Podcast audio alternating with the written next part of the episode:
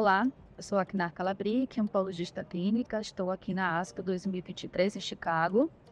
Vou discutir alguns dos estudos apresentados em câncer de pulmão. Falando na neoadjuvância, tivemos o estudo Keynote 671, um estudo com aproximadamente 400 pacientes em cada braço, pacientes estágio 2 a 3, que eram randomizados para fazer neoadjuvância com quimioterapia baseada em cisplatina e pembrolizumab por 4 ciclos, versus quimioterapia com placebo, seguido de cirurgia, seguido de 13 ciclos de pembrolizumab ou placebo.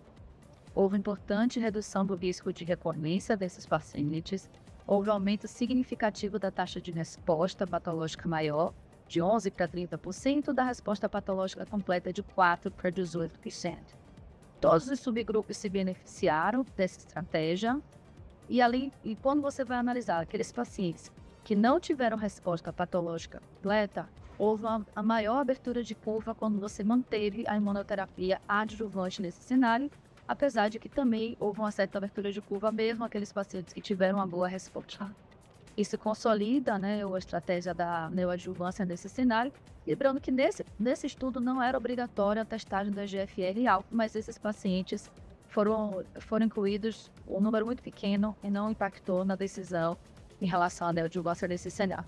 Outro estudo que foi apresentado também na neoadjuvância chamado Meltorch, uma droga, um estudo chinês de aproximadamente 200 pacientes em cada braço, estágio 2 a 3A, que receberam quimioterapia baseado em platina com toripalimab por três ciclos ou placebo, com quimioterapia por placebo, seguido de cirurgia, seguido de um ciclo de quimioterapia e toripalimab, seguido de 13 ciclos de toripalimab versus mesma estratégia assim ou placebo.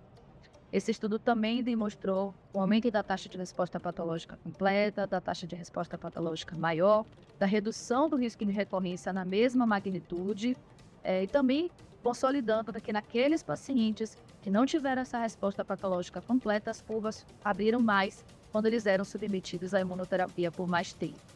Esses dados consolidam, então, o uso né, na neoadjuvância nesse cenário, independente da expressão do PDL1, e nesse estudo, né, o TOSH era excluído pacientes com EGFE e A. Falando agora da adjuvância, a grande estrela aqui do congresso foi o estudo da Daura, o estudo que avaliou o uso de osimetinib adjuvante por três anos após quimioterapia em pacientes com estágio VA3 ressecados.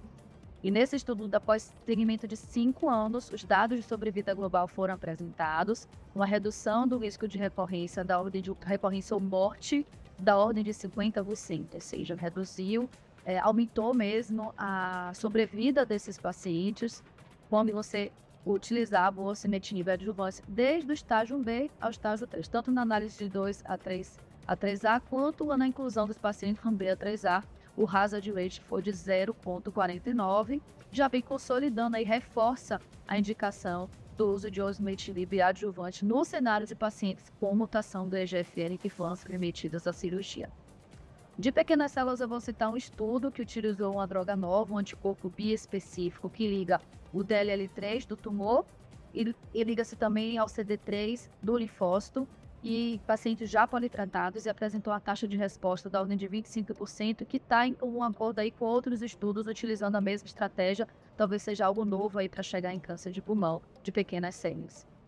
Para finalizar, eu vou falar do estudo 227, o INIV 227, que é um estudo é, acadêmico que avaliou o uso de quimioterapia com pembrolizumab versus placebo na primeira linha de pacientes com mesotelioma maligno. Esse estudo mostrou também uma redução do risco de progressão, a redução do risco de morte quando você usa a imunoterapia. E o subgrupo que mais se beneficiou foi a da histologia não, não epitelioide. Mas o estudo aí comprovando também a importância da imunoterapia no cenário do mesotelioma. Então era isso que eu queria falar com vocês. Teremos outros vídeos, outros vídeos abordando também doença metastática. Obrigada pelo seu tempo.